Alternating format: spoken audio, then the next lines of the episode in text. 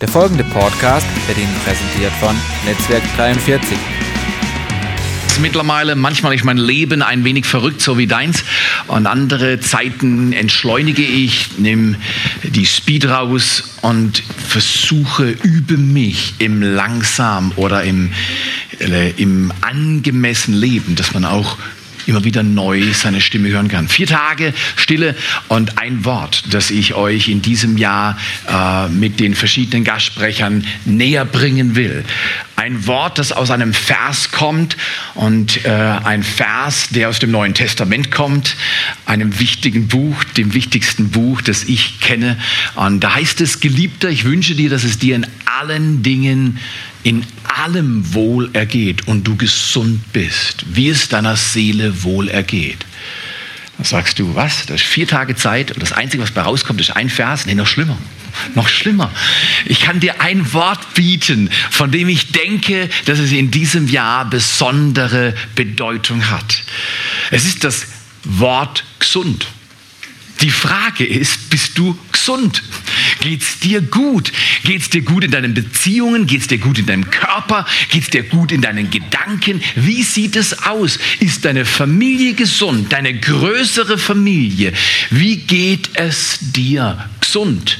Ich glaube, in diesem Jahr werden wir dieses Wort in vielerlei Weise beleuchten und werden eine Serie am Anfang des Jahres haben, die, ähm, die letztlich von einem Buch stimuliert wurde. Pete Scazzaro, ein Pfarrer in Queens, New York, einem Melting Pot. 67 äh, Sprach- und Kulturzonen bewegen sich in seiner Kirchgemeinde. Ähm, eine hochinteressante Kirchgemeinde. Und er hat ein Buch geschrieben, Glaubensriesen und Seelenzwergen. Und ihr habt so ein komisches äh, Kärtchen da wo am Stuhl liegen gehabt mit so was Grünem und was Rotem. Und ähm, das wird uns beschäftigen. Gott sagt, ich wünsche dir, dass es dir wohl ergeht. Wenn wir ehrlich sind, viele Abschnitte in unserem alltäglichen Leben sind mühsam morgens aufstehen. Ich weiß nicht, wie das geht. Wenn ich zweieinhalb Stunden schlafe, fühle ich mich immer schlecht beim Aufstehen. Ja, und er sagt, du musst doch nicht zweieinhalb Stunden schlafen, aber hin und wieder kommt das vor. Und dann gehst du in den Tag. Was machst du, wenn Menschen dich enttäuschen? Was machst du, wenn Umstände anders laufen, als du lange gehofft hast, dass sie gehen und dann geht's genau quer? Bleibt dein Herz dann gesund, deine Emotionen balanciert? Kannst du mit Gott innerlich und äußerlich Verbindung bewahren, wenn Menschen dich verleumden, wenn sie Dinge tun, Umstände, Schicksalsschläge unser Leben erreichen? Wie gehen wir um mit den Herausforderungen, die wir im Alltag haben? Das ist eine Frage. Leben gestaltet sich so oder so. Gott will uns einladen, mitzugestalten, dabei zu sein, proaktiv. Und dazu hilft uns vielleicht auch dieser kleine Film. Dieses Buch übrigens, auf das ich mich im Lauf dieser nächsten Woche beziehen werde, äh, sieht so aus und mir war diese Illustration aber schöner.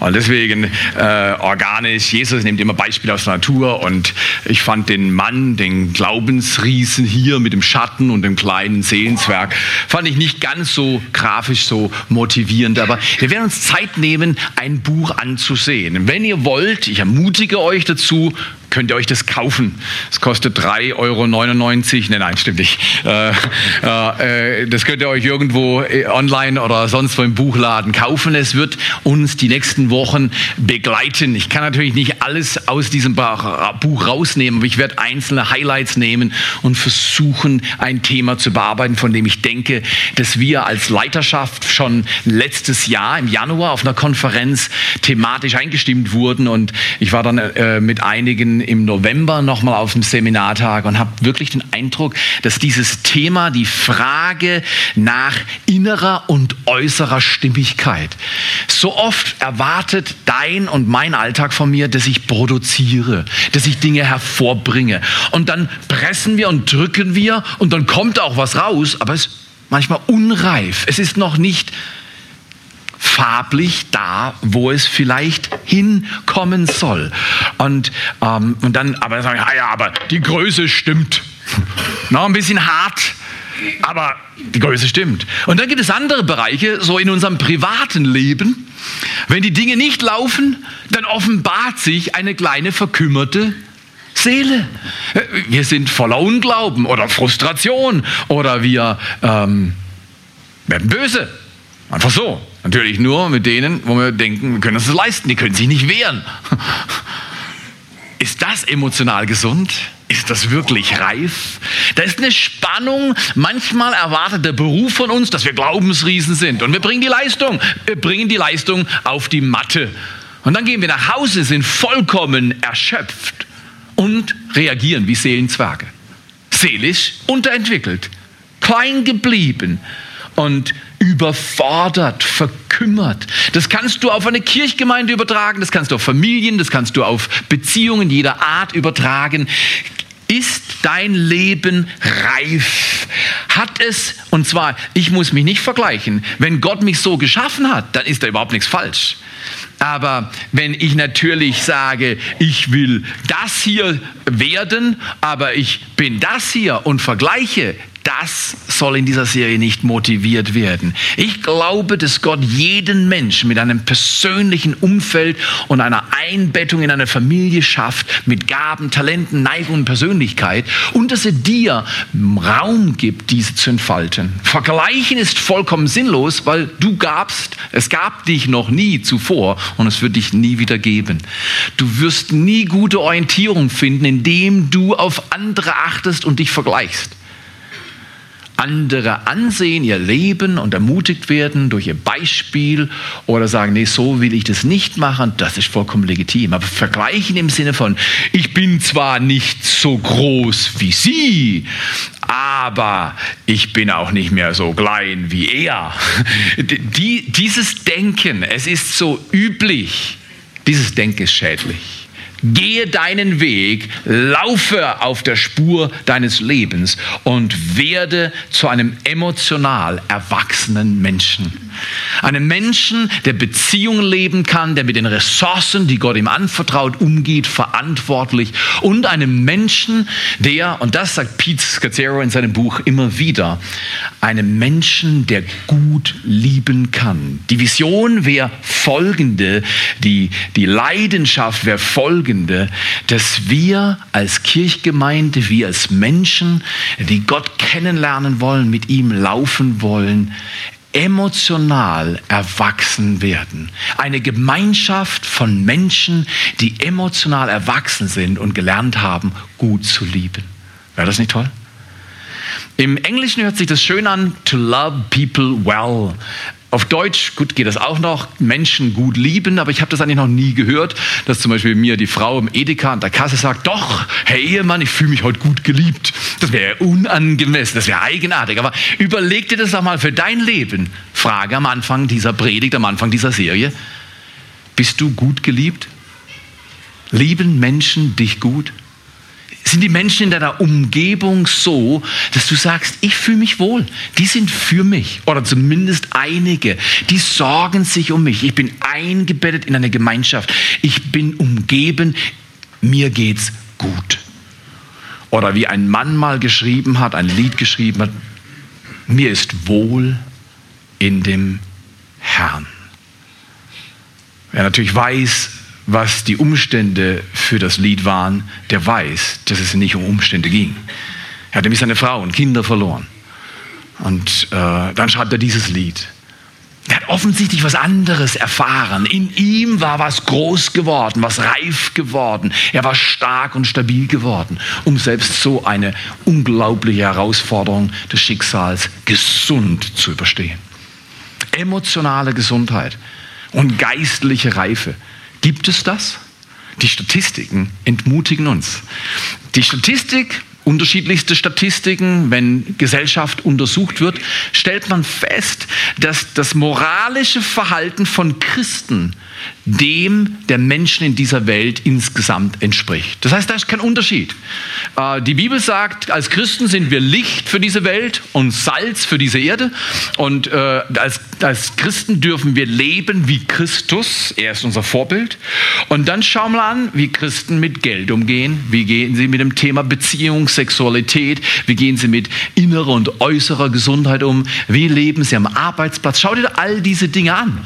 Und dann, so sagen Leute, die das untersuchen, gibt es leider sehr geringe Unterschiede oder gar keine Unterschiede zwischen Menschen, die sagen, mir ist eh egal, mein Gott ist mein Bauch und ich tue nur, was ich lustig bin zu tun.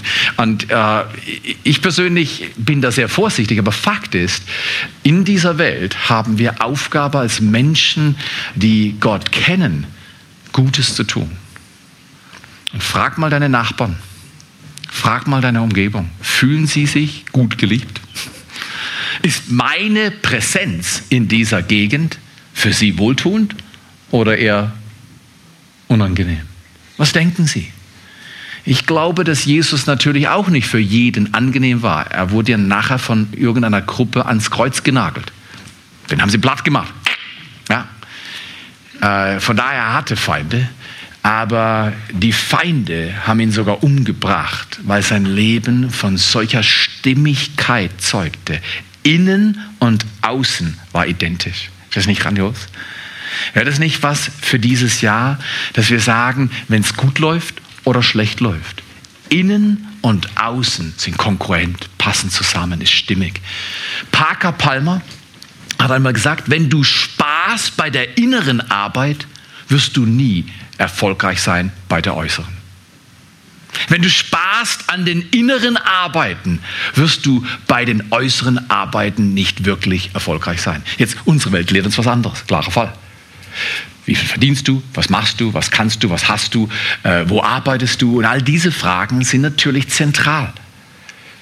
Aber, ich sage ich ganz ehrlich, ich habe am Anfang dieses Jahres schon eine Beerdigung gehabt. Wenn es auf die letzten Tage geht, fragt niemand mehr, wie viel Geld hast du? Vielleicht, und das wäre schändlich, fragen das die Verwandten, aber das wäre ein anderes Thema ja. Äh, äh, aber äh, der fragt niemand, der fragt niemand. Ähm, der will sich auch nicht die Tageszeitung von übermorgen noch lesen. Das, das spielt keine Rolle. Oder schon auch schlimmer, die Tageszeitung von vorvorgestern. Komm hier, worauf kommt es im Leben wirklich an? Ich glaube, es kommt darauf an, dass wir lernen, reif zu werden. Emotional und geistlich reife Menschen. Eine Gemeinschaft bilden als Kirchgemeinde, die wohltuend wirkt. Wo Jesus war, war Wohlsein. Und er hat das gebracht. Und dann sind wir ganz ehrlich, so oft im Alltag fühlen wir uns nicht wohl.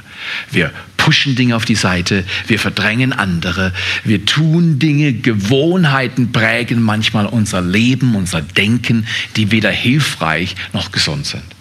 Wie kommen wir davon weg? Wie können wir lernen, gesund zu leben? biblisch gesund zu leben? Das ist eine Frage. Das ist der Grund, warum ich euch diese Tomaten in unterschiedlichster Größe und Farbe und Reifung mitgebracht habe. Und ähm, Ihr hättet gestern sehen sollen, was die eine Tomate, der es nicht so gut ging in dem Film, für Randerscheinungen an Wänden hinterlassen hat. Das wäre wirklich interessant gewesen zu sehen. Aber manches Mal im Leben, wenn die Dinge schiefgehen, äh, bleiben Dinge übrig. Und die sind nicht immer ganz leicht zu verdauen, oder? Wie gehen wir um? Auch zum Beispiel mit der Frage, woher komme ich eigentlich? Was für eine Familie hat mich geprägt?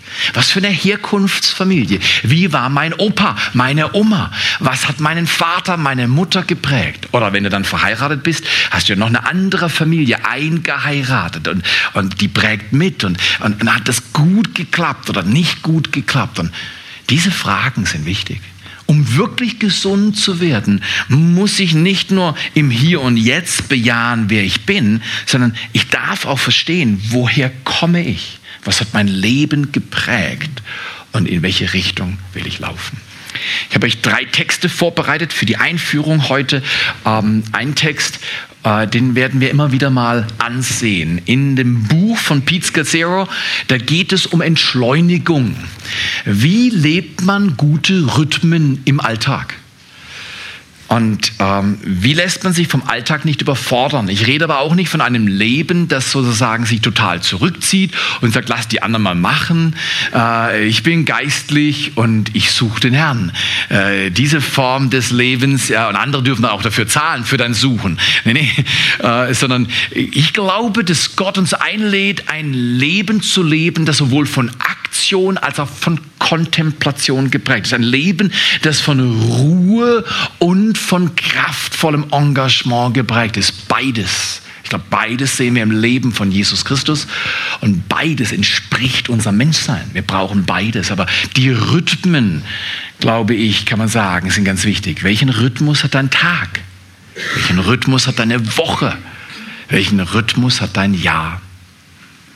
Und wer viele Jahre aneinander gehängt hat, der kann schon sehen, dass mit 30 die Dinge noch anders gingen als mit 40 oder dann mit 50. Das kann ich noch nicht aus eigener Erfahrung sagen. Aber das Leben hat Rhythmen. Und in welcher Phase, in welchem Rhythmus bist du gerade? Gefällt der dir oder ist der nicht so gut? Und wenn dann, was willst du damit machen? Wie wollen wir das gestalten? Ich lese mal einen Text aus Lukas 10, 38 bis 42. Jesus zieht umher. Da heißt es, und es geschah aber, als sie ihres Weges zogen, dass, also er und seine Freunde, seine Jünger und Bekannten, da waren immer eine große Gruppe zusammen, sie zogen des Weges, dass er in ein Dorf kam namens Segeten. Äh, nee, das steht nicht. Äh, dass er in ein Dorf kam. Aber ich, ich finde es grandios, wenn Jesus äh, durch dich und mich an die Orte kommt, wo wir leben. Denk mal drüber nach. Jesus in Nöckenschwil. Jesus in Herrischried, äh, Jesus in Waldshut oder Jesus in Rippolingen oder wo auch immer du herkommst. Bringst du dein Leben, deinen Gott, deinen Glauben an den Ort, wo du lebst? Hat das Auswirkungen? Ganz natürlich, nicht aufgesetzt, sondern natürlich. Und die Menschen in deiner Umgebung verstehen die das? Und sagen, du tust mir wohl. Wenn du da bist, dann geht es gut. Hast du Menschen in deiner Umgebung, die vielleicht gar nicht deinen Glauben verstehen, aber die sagen, ich mag, wenn du da bist. Wenn du da bist, freue ich mich. Dann geht's gut. Ich habe das beobachtet. Wenn du dabei bist, dann stimmt's. Kennst du solche Menschen? die sich freuen auf dich, weil du kommst und dann klappt es, dann geht es gut. Ich glaube, dass Jesus so ein Mensch war. Ich glaube, dass Jesus so ein Gott ist. Wenn er kommt, wird's gut. Wenn er da ist, dann ist's gut, da zu sein. Er kam in dieses Dorf und eine Frau mit Namen Martha nahm ihn auf und diese hatte eine Schwester genannt Maria und, jetzt kommt's ganz wichtig, die sich auch, lass uns mal alle zusammen auch sagen.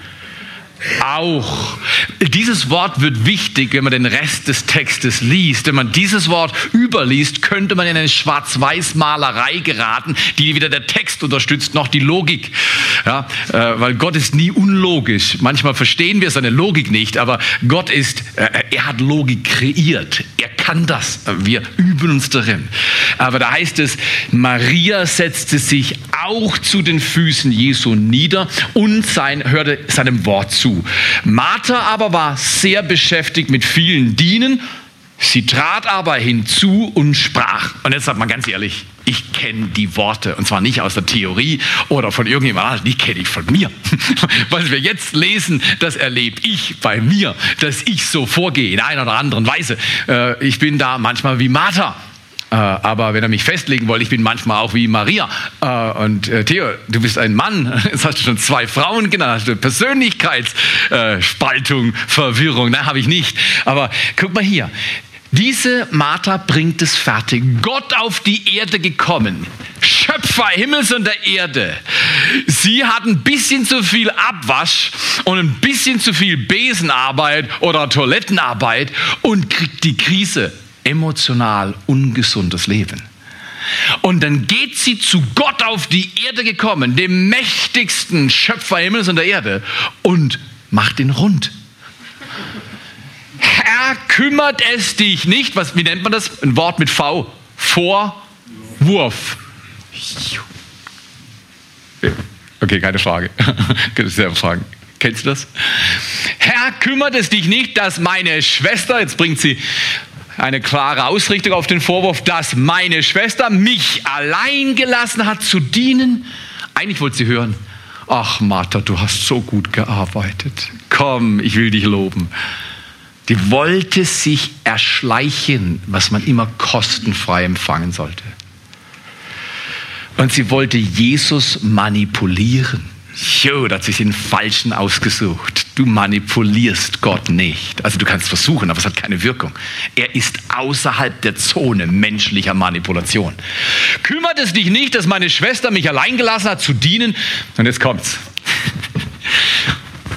Hast du das mal bei dir erlebt? Also ich kenne das von mir. Hey Gott, kannst du mal das machen? Kannst du mal das machen? Wir wollen Gott beschäftigen. Wir wollen Gott einen Arbeitsauftrag schreiben und sagen, Gott, wenn du das machst, dann kommt's gut. Mach mal, mach mal mein Programm. In über 30 Jahren Christsein habe ich nie gute Erfahrungen gemacht mit meinen Zetteln für Gott. Ich habe viel bessere Erfahrungen gemacht, indem ich von Gott höre, was er will. Und das geht dann. Aber Martha macht es so. Sie macht einen Zettel und sagt, hey Gott, das musst du tun. Die braucht Druck, der braucht Ärger. Mach mal da den Hahn zu und dort bitte auf als wenn Gott mein Automatengott wäre. Oben einen kleinen Befehl, manche sagen Gebet, rein und unten Leistung raus. Gott, du hast zu funktionieren. Es ist 2013, du musst tun, was ich dir sage. Läuft das so? Wenn das der Gott des Himmels und der Erde wäre, das wäre kein Gott. Ja, Martha bringt's richtig heftig. Sage ihr doch, dass sie mir helfe. Wenn es in der Bibel heißt, Jesus aber, setz dich hin. Es kommt knüppeldick. Es kommt richtig heftig. Wenn es heißt Theo aber, nicht so tragisch. Aber wenn Jesus aber, das heißt, er stellt einen Kontrast her. Er deckt was auf, er erklärt uns was. Das heißt, Jesus aber antwortete und sprach zu ihr. Und wenn er dann noch wiederholt, wow, anschnallen. Jetzt kommt was Wichtiges, genau. Da, da, da, da bläst was raus, genau. Da, da kommt was ganz Wichtiges. Martha, Martha, du bist besorgt und beunruhigt um viele Dinge. erstaunlich, die göttliche Reduktion auf das Wichtigste. Eins aber ist nötig. Ist doch frech, oder? Gott hat Milliarden von Sterne und Planeten und Zeug geschaffen. Und er ist ein ewiger Schöpfergott und herrlich mächtig. Und er sagt, eins ist wichtig. Nur eins. Das heißt auf gut Deutsch, alles andere drumherum ist nicht wichtig. Das ist wichtig. Am Anfang dieses Jahres wollen wir auf das, was wichtig ist, achten, damit wir im ganzen Jahr mit unserem Leben ins Ziel treffen. Das ist nicht leicht.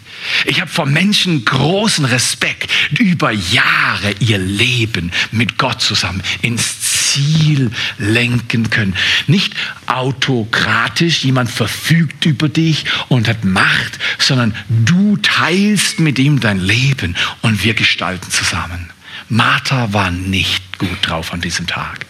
Du bist besorgt, sagt Jesus, und beunruhigt um viele Dinge. Bei dir wackelt alles, alles in Bewegung. Und um viele Dinge. Eins aber ist nötig. Maria aber hat das gute Teil erwählt. Ich finde es interessant. Das heißt nicht, ihr wurde bestimmt, dass sie das gute Teil hat. Das sieht doch manchmal so aus, oder? Manche sind auf der Sonnenseite und andere, so wie du nicht, wir sind auf der Schattenseite. Ich weiß, so denkst du nicht. Aber manches Mal legen wir einfach fest, die hat es halt gut, die hat es halt so gehabt, die kommt von dort und die spricht die Sprache und die kommt aus dem Land und die jetzt gut. Und ich komme halt woanders hier und bei mir läuft es halt, nee, nee, nee heißt es, die Bibel spricht davon, dass man erwählen kann. Gott wählt, aber du auch. Und Maria hat das gute Teil erwählt. Und jetzt interessant, das nicht von ihr genommen werden wird. Und übrigens, falls man das noch nicht bisher wahrgenommen hat, das heißt nicht faulenzen. Das heißt nicht untätig sein. Übrigens spricht die Bibel nicht von untätig sein, sondern von Ruhe. Das ist ganz anderes. Das, das musst du erstmal, das, ruhen, das ist eine Kunst. Ein Mensch, der ruht in Gott und in sich, das ist grandios. Das ist ein Kunstwerk auf Erden, ein lebendiges Kunstwerk, dass du ruhen kannst mitten in deinem Leben.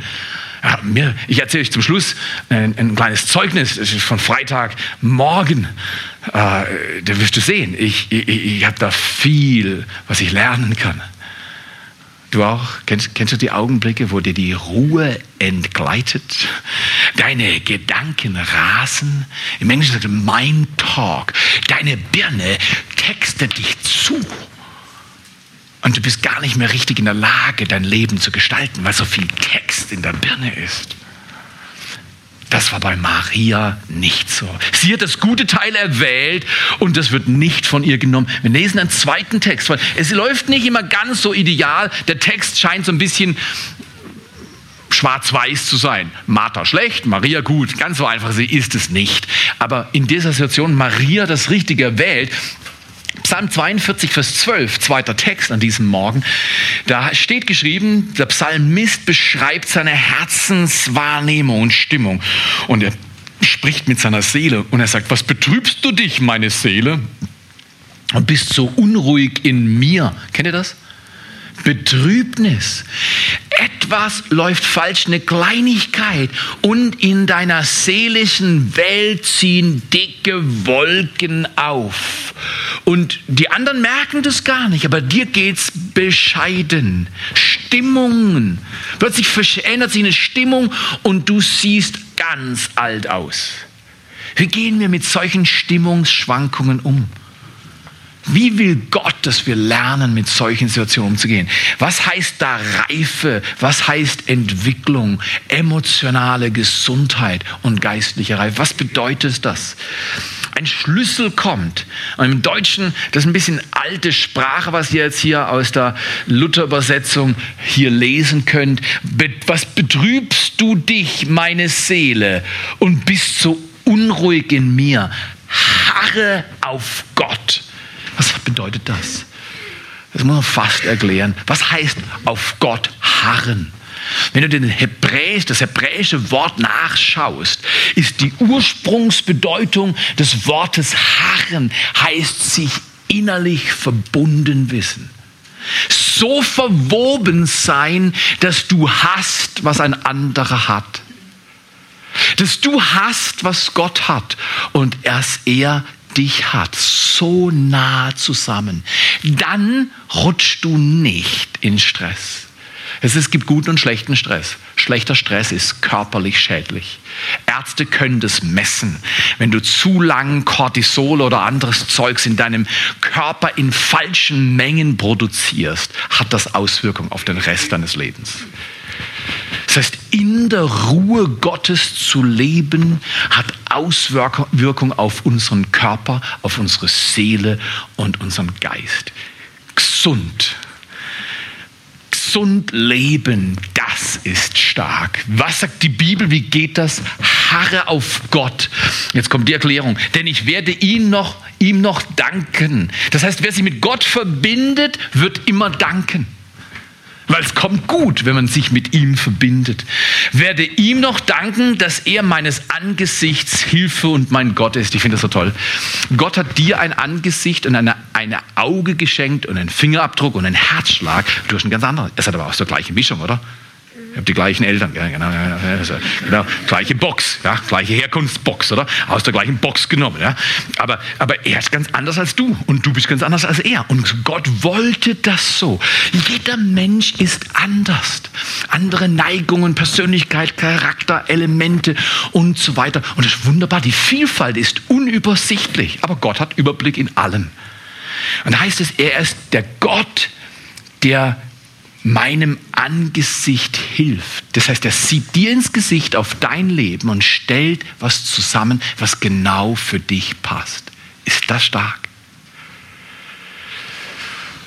Ich finde das unglaublich beruhigend, dass wer auf Gott hart erlebt, dass er auf meine Situation genau eingestimmt handelt und mir gibt, was ich mir wünsche.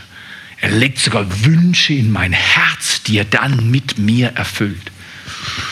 Unglaublich starker Text. Also es gibt Betrübtheit und es gibt depressive Verstimmungen und es gibt Herausforderungen. Es gibt Tage, da denkst du, es kann doch nicht wahr sein.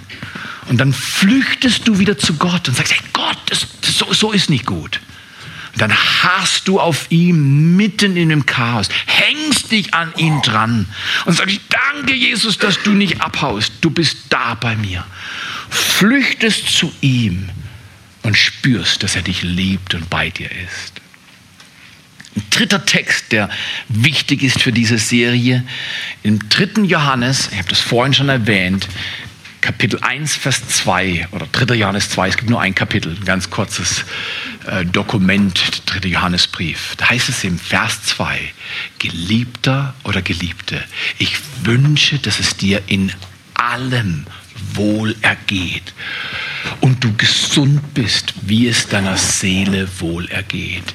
Ein unglaubliches Advanced also ein fortgeschrittenes Verständnis von der Anthropologie des Menschen. Wie bist du geschaffen? Du kannst nicht körperlich gesund sein und deiner Seele geht's beschissen. Das geht nicht. Die Bibel sagt, Gesundheit hat alle Aspekte meines Menschseins eingeschlossen. Ich kann nicht sagen, oh, ich habe Geld geschenkt bekommen, jetzt geht's mir gut. Das wäre einfach, da wärst du kein Mensch, dann wärst du irgendein geklontes Wesen, sondern du lebst in unterschiedlichen Aspekten, aber du bist ein Ganzes. Und Gott sagt, ich will, dass es dir als ganzes Wohl ergeht. Wenn es deiner Seele nicht wohl ergeht, bist du nicht wirklich gesund. Wie schnell blähen wir äußerlich was auf? Der Schein, was? Trügt, sagen manche. Warum? Weil wir haben dann eine vorgesetzte Realität, die wir anderen vorgaukeln. Das ist aber nicht, was es wirklich ist. Weil wir wahren das Echte, weil wir denken, wenn wir das Echte zeigen, lehnt man uns ab mag man uns nicht. Deswegen gebe ich es vor. Und dieses Spiel verursacht Stress. Wenn ich anders bin mit dir, als ich wirklich bin, dauerhaft ist das ungesund. Jeder Psychologe wird das bestätigen. Also die reine Logik sagt es schon. Und am besten lebt man, wenn man so, wie man ist, ist. Einfach so. Werde der du bist, hat mal jemand gesagt. Er sagt, das hört sich toll an, wie geht das? Bei dem Alltag. Wie geht das? Das geht, indem wir harren, indem wir die Kunst entfalten, bei ihm zu bleiben, in Gemeinschaft zu leben. Ich finde es so stark in diesem Buch. Eine Gemeinschaft emotional erwachsener Menschen, die gelernt haben zu lieben. Weiß sich meine Frau gut von mir geliebt? Weiß sich der Theo gut von seiner Frau geliebt? Wissen sich die Kinder von den Zweien gut geliebt? Wissen die Eltern sich von den Kindern gut geliebt? Wenn du Kinder hast, frag dich mal, empfinde ich, dass meine Kinder mich gut lieben? Das ist kein böser Gedanke. Eltern freuen sich, wenn ihre Kinder sie gut lieben. Ha, das, der, der, der Gedanke ist reich, oder? Da ist was dran. Lieben dich deine Kinder mit der Kraft und Liebe Gottes gut? Wenn nicht, braucht es Gesundung. Liebst du deine Kinder gut mit Gottes Kraft und Liebe? Wenn ja, wachsen gesunde Menschen auf. Da kann es draußen hageln oder schneien, stürmen oder machen, die werden gesund. Und links kam jemand zu mir und gesagt, du, wie machst du das, dass die Kinder tun, was du sagst? Sagt Drogen. eben nicht, eben nicht. Reife Menschen brauchen keinen Substance Abuse, sondern sie lernen mit den Spannungen ihres Lebens umzugehen und ihren Lebenspfad zu wählen, ohne es zu falsch zu stimulieren. Wie geht das? Gut lieben lernen wäre eines. Gut lieben lernen. Ich glaube, jeder von uns will das Lernen hinzufügen. Weil wer wird schon sagen, doch, ich liebe immer gut. Ich liebe andere immer gut. Und ich kann die Liebe Gottes immer gut empfangen. Doch, und meine Umwelt weiß, dass ich gut lieben kann. Wer würde das sagen? Das, das, das, da, da ist Reife drin. In diesem Text heißt es, Geliebter, ich wünsche dir, dass es dir in allem Wohlergeht. Das hört sich fast gigantisch an. In allem Wohlergehen. Gibt es das auf dieser Erde? Ja, das gibt es. Wir haben es vielleicht noch nicht, aber es ist möglich. Du kannst gut geliebt in allem Wohlsein erleben, das sagt die Bibel, und gesund sein, wie es deiner Seele wohlergeht. Allen kannst du dein Wohlergehen der Seele nicht abspalten von dem Rest deiner Erfahrung. Das wäre persönlichkeitsspaltend. Und das ist ganz wichtig, dass der Herr, wenn er arbeitet, Gott weiß, dass wir als Menschen ein integriertes Wesen sind. Und das gesundet über Zeit, wenn es richtig gut geliebt wird. Und das ist stark, oder? Gesund gesunde Beziehungen leben dieses Jahr. Gesund mit den Finanzen umgehen. Gesund mit deiner körperlichen Kraft umgehen. Mit deinen Ressourcen. Gesunde Beziehungen zu bauen. Wenn sie noch nicht gesund sind, nicht nervös werden. Gott tut's. Er hilft uns dabei, gesund zu leben. Okay. Schlüsselsatz. Und damit bin ich schon am Ende. Fast.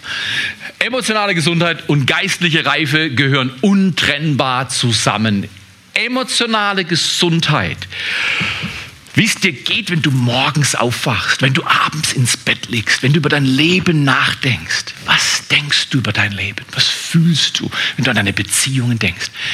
Emotional gesund sein, ich finde das einen fantastischen Begriff. Emotionale Gesundheit heißt, wenn der Lehrer dich ungerecht behandelt oder wenn der Arbeitgeber unfair mit dir umgeht, dass du innerlich nicht wutentbrannt um dich schlägst, äußerlich oder innerlich. Ja, manche können das innerlich und manche äußerlich, beides schlecht. Ja, weil ich kann ja sagen, okay, Chef, also das war jetzt nicht gut. Ich habe mein eigenes Wertesensorium. Kann ich ja sagen, das war nicht gut. Aber ich reagiere jetzt gut. Ich liebe weiterhin gut damit, weil manche sagen, ja, wenn ich dann liebevoll bleibe, dann denkt er, ich bin einverstanden mit seinem Verhalten. Nee, nee, nee, nee. Weißt du was? Menschen wissen, was sie tun. Und ich habe herausgefunden, wenn ich Menschen anschreie, tun sie trotzdem, was sie tun. Und wenn ich sie würdig, respektvoll behandle, tun sie, was sie tun. Ich habe keinen Zugriff auf ihr Tun. Gott will es gar nicht, dass du Zugriff auf andere hast in falscher Weise. Die sind autonom. Aber wisst ihr was? Ich kann innerlich frei bleiben, wenn ein anderer sich mir gegenüber unfrei verhält. Das ist emotional gesund. Wenn Stress da ist, kann ich innerlich ruhig bleiben oder stressig sein. Wir alle kennen Letzteres. Das ist emotional gesund. Wenn Trauer meine Seele erreicht, kann ich mit dieser Trauer echt umgehen lernen und gesund durch diesen Prozess des Schmerzes gehen. Es geht.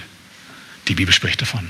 Wie wäre es, wenn wir als gesamte Kirchgemeinde mit der Vielfalt, die das Leben bietet, wenn wir hin zu Gesundheit in Jesus Christus kommen?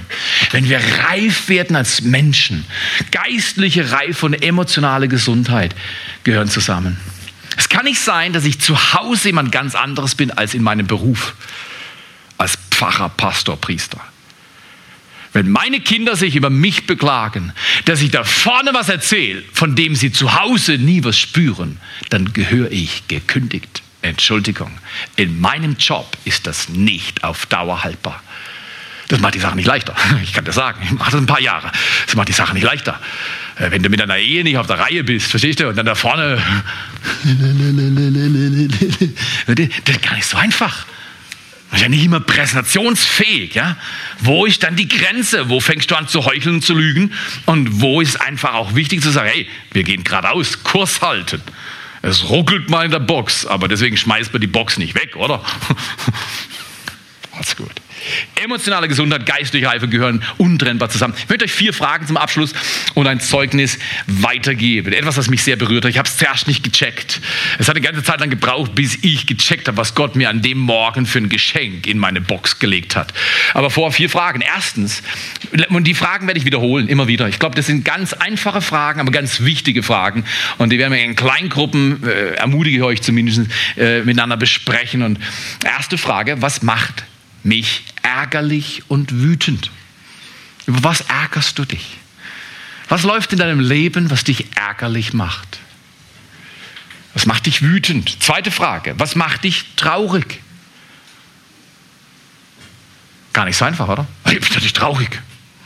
Als Christ ist man doch nicht traurig. Als Christ ist man doch Theo, was ist doch Blödsinn. Wütend. Als Christ? Wütend, ärgerlich? Nein. Höchstens der heilige Zorn. äh, meistens der heilige Zorn bei vielen Christen wieder heilig. Äh, okay. Dritte Frage. Vor was habe ich Angst oder worüber mache ich mir Sorgen? Das ist erstaunlich. Paulus sagt, sorget nicht. Jesus sage, seid um nichts besorgt. Petrus sagt, werft eure Sorgen weg, sondern der Motto, brauchst du nicht mehr. Kannst einfach wegwerfen. Sorgen braucht man nicht. Werf sie weg. Die Bibel hat eine glasklare Theologie im Umgang mit Furcht und Sorge. Also brauchst du es nicht. Aber geh mal dorthin, leb mal an einem Ort, wo du frei von Sorge und Angst bist. Frei von Wut und Ärger, frei von Trauer und emotionalem Gebeugtsein. Das ist schon stark. Vierte und letzte Frage. Worüber bin ich glücklich? Über nichts. Viele Menschen sagen, wenn der Chef anders wäre, mehr Geld da wäre, wenn die Menschen meiner Umgebung endlich mal kapieren würden, was für ein Juwel ich bin, dann wäre ich glücklich. Aber da sie es nicht haben, nicht tun, nicht können, bin ich halt unglücklich. Ist das so? Bin ich, ist Glück so konditional festgelegt auf das Verhalten anderer Menschen? Ich glaube nicht. Okay, Abschluss. Freitagmorgen habe ich was getan, was ich selten tue. Im Zug fahren. Ich bin Autofahrer passionierter Autofahrer. Äh, aber an diesem Tag war es angesagt, den Zug zu steigen, weil ich was abholen musste. Das war weit im hohen Norden. Okay, also gut, äh, war ich irgendwo in der Nähe von Speyer, setze mich in die S-Bahn und war richtig schön kalt und gleich die S-Bahn, was so komfortabel, haben sie mich gleich in die erste Klasse geführt, mit Kaffee angeboten, nein, schön was gewesen, äh, äh, nach Mannheim, äh, in ICE, vollkommen überladen und verspätet. Und dann laufe ich durch Waggon und Waggon zugleich keinen Koffer dabei und kein Platz frei oder keiner, den ich wollte. so ist es. Ich hatte Vorstellungen. Sechserabteil total frei. nein, okay, nein, nein. Nach langem Laufen habe ich gesagt, jetzt das nächste nimmst du. Guck rein, sehe zwei Boys und eine Dame meines Alters. Da habe ich gesagt, okay, das, das ist okay, drei Plätze frei, kann ich wenigstens die Füße hochmachen. Setz mich hin, komm an, die Lady ist richtig nett, liest da. Ich dachte, hey, die ist mir recht, die liest, ich lese gleich, haben wir unsere Ruhe. sind die zwei Boys noch. Meine Frau hat eine Fähigkeit, um die beneide ich sie. Die kann sich ins Bett legen, schläft ein. Die kann lesen und schaltet ab, was drumherum läuft. Die kann so gut lesen, wenn sie liest, dass ich sage, hallo Aline. Und vielleicht nach einer Minute sagt sie, was? Die kann da sein, wo sie ist. Jetzt, ich bin da mobil, aber die Mobilität hilft mir nicht immer. Und, und ich lese dann mittlerweile, äh, natürlich in diesem Buch, ja, das ist viel bearbeitet worden. Und ähm, dann höre ich ein Gespräch. Ein neun- oder zehnjähriger Junge, schmal, ganz schwache Stimme, zusammenge, also wie eingeschüchtert saß er da auf seinem kleinen Sessel, so ein Lego-Plan noch dabei, den er mehrmals angeschaut hat.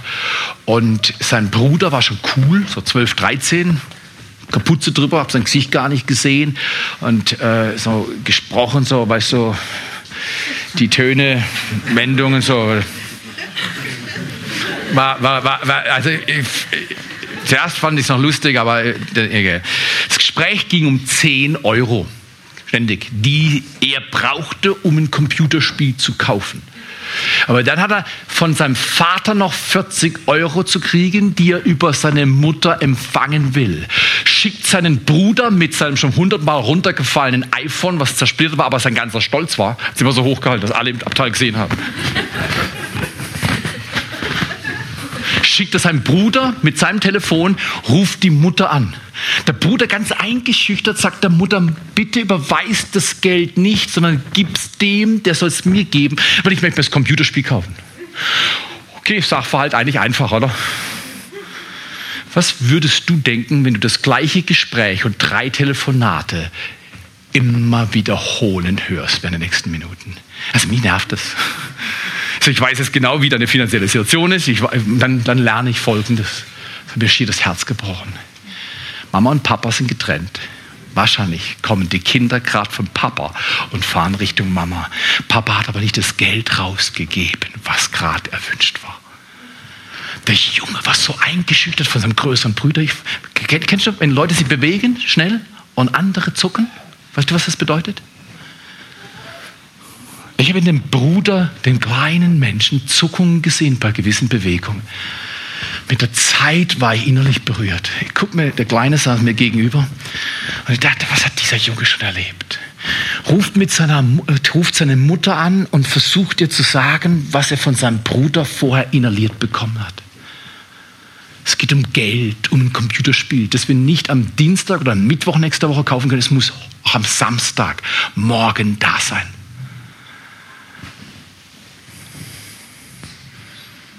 Plötzlich war Gott in dem Waggon. Er sagt, Theo, weißt du was? Es lohnt sich, deinen Ärger richtig zu bearbeiten. Wenn dich Leute stören, nicht immer ist es eine Störung.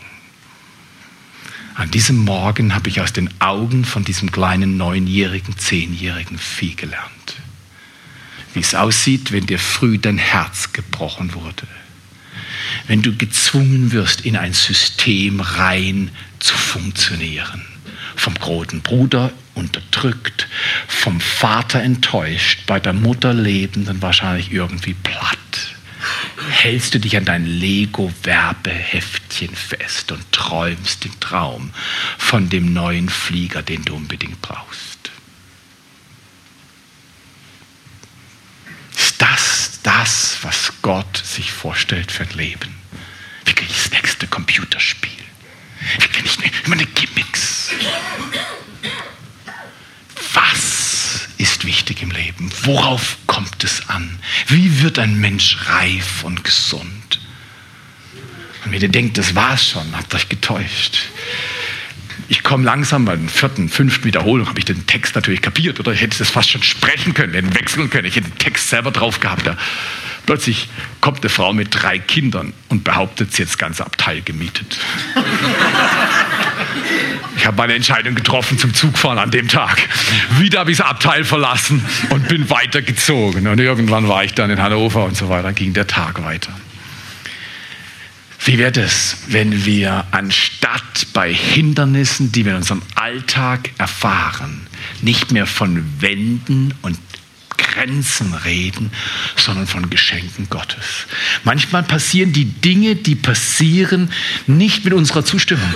Aber Gott sagt, ich verpacke was. Ein kostbares Geschenk. Du brauchst es, um gesund zu werden. Dass es dir wohl ergeht an Leib, Geist und Seele. Wäre das nicht grandios, die nächsten Wochen auf eine Reise zu gehen und zu sagen, Vater, ich will gesund werden? Du bist der Gott Himmels und der Erde. Du kannst mich gesund machen als ganzen Mensch. Als Frau oder als Mann, als junger Mensch oder schon als älterer Mensch, wo immer du bist in deinem Leben. Das ist ein wunderbarer Abschnitt. Eines habe ich gelernt am Freitagmorgen. Ich will für den Rest meiner Tage, wenn ich in Augen von Menschen schaue, die gebrochen sind, nicht sagen, du nervst, sondern wie kann ich ein Stück gute Liebe in dein Leben investieren? Wie kann ich Teil einer Gruppe von Menschen werden, die gut lieben gelernt haben? Ich will es so flach formulieren, lernen. Gut lieben, wenn die Dinge anders laufen, als du dir es vorstellst. Lasst uns miteinander beten. Vater, wir danken dir, dass du uns in den Formen und Farben und in der Art, wie wir kommen, annimmst und liebst, genau so, wie wir sind. Danke, Vater, für diese Gedanken, die wir von Pete Scazzaro lernen können. Aber noch viel wichtiger, danke für dein Wort. Du sagst, sie hat das gute Teil gewählt, das wird ihr nicht genommen. Sie ist mit mir verbunden und arbeitet und lebt und tut und macht und spricht und hört und schläft und tut und macht und ist bei mir. Wäre das nicht wunderbar? wenn wir im Jahr 2013 üben, bei Jesus Christus emotional gesund zu werden und geistlich reif. Das Durcheinander unserer Seele schnell zu ihm bringen und von ihm zur Ruhe kommen. Wäre das nicht grandios, wenn in unserer Nachbarschaft bekannt wird, dass es Menschen gibt, nämlich du und ich, die gut lieben können, die ihre Umgebung verändern durch die Kraft der Liebe Gottes. durch Gutes tun, durch für andere beten und geduldig sein. Aber dazu braucht es innere Gesundung und äußere Gesundung. Und lasst uns heute Morgen oder heute Mittag dafür beten. Ich sehe doch diesen Jungen vor mir. Am liebsten hätte ich auf meinen Schoß genommen. Am Anfang hat er mich genervt.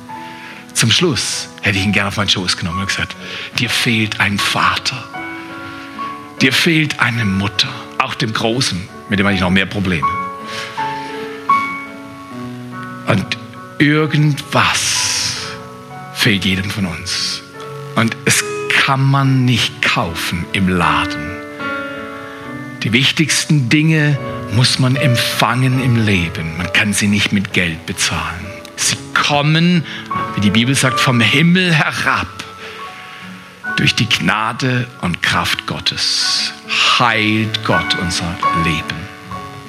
Wenn du das willst, in der Stille deines Herzens, sage das doch deinem Gott und sag, mein Gott, kannst du mich gesund machen, emotional und geistlich reif werden lassen, dass ich mein Potenzial und mein Leben erlange, so wie du dir das vorstellst und wie ich glücklich werde. Danke, Vater. Sag's ihm. Sage ihm, wo du Not hast, wo du wütend bist, traurig bist, wo du allein gelassen wurdest. Und sag ihm, wo du glücklich bist, was schön ist im Leben. Lieber Heiliger Geist, wir danken dir, Herr. Am Anfang dieses Jahres stehen wir in Ehrfurcht, sitzen wir in Ehrfurcht vor dir. Du bist Gott im Himmel und auf der Erde. Lehre uns zu leben, dass in dieser Welt dein Reich geschehen kann. Danke dafür. In Jesu Namen.